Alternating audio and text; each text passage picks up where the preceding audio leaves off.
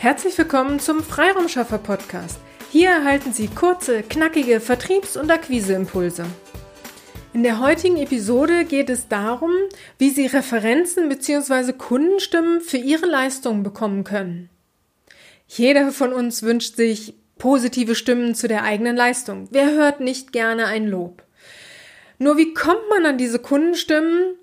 Na klar, indem man nachfragt, aber irgendwie ist dann da doch die eine oder andere Hürde zu nehmen.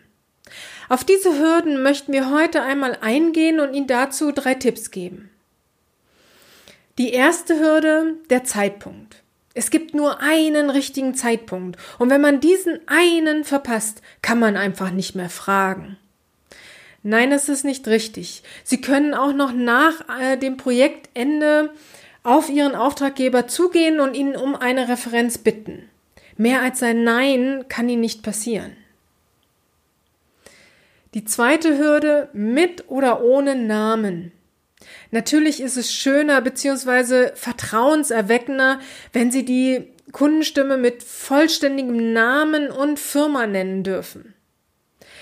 Aber wenn Sie kaum Referenzen haben oder es ein ganz besonderes Projekt war, dann fragen Sie, ob Sie eine Kundenstimme bekommen können, wenn Sie nur zum Beispiel die Initialen nennen.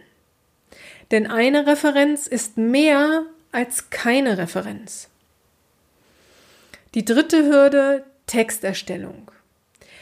Ja, es wäre authentischer, wenn Ihr Auftraggeber den kompletten Referenztext selbst schreibt. Aber es kommt auch vor, dass Ihnen ein Kunde wirklich gerne eine Referenz geben möchte, aber es zeitlich nicht schafft, sich in Ruhe über den richtigen Text Gedanken zu machen. In diesem Fall bieten Sie ihm an, ob Sie einen Rohentwurf schreiben dürfen und die Bewertung Ihrer Leistung und den Feinschliff des Textes übernimmt dann Ihr Kunde. Meistens sind dann diese Personen sehr dankbar für die Vorarbeit und erstellen ganz schnell die angepasste Referenz. Eine gute Idee ist es auch immer, wenn Sie bereits Referenzen haben, diese parat zu haben.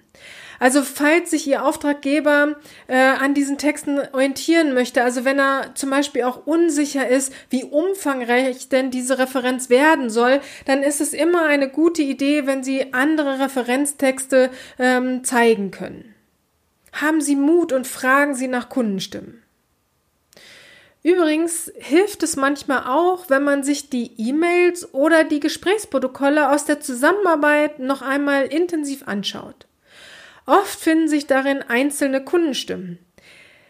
Bitten Sie dann einfach darum, ob Sie diesen oder jenen Satz aus der E-Mail, aus dem Gespräch als Referenz nutzen dürfen.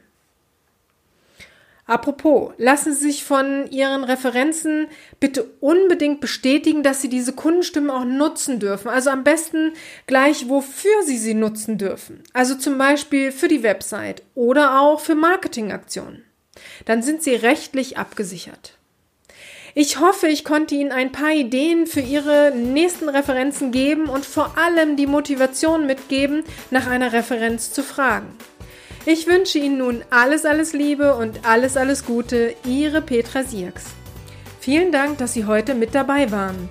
Wenn Ihnen diese Episode gefallen hat, freuen wir uns, wenn Sie unseren Podcast weiterempfehlen oder einzelne Episoden weiterleiten. Vielen lieben Dank. Wir möchten Sie aber auch gern dazu einladen, wenn Sie Ideen, aber auch Kritik haben, zögern Sie nicht, uns dies mitzuteilen, denn wir machen diesen Podcast für Sie. Wir freuen uns auf Ihr Feedback, Ihre Bewertung bei iTunes und vor allem, wenn Sie unseren Podcast abonnieren und bei der nächsten Episode wieder mit dabei sind. Bis dahin, Ihre Freiraumschaffer.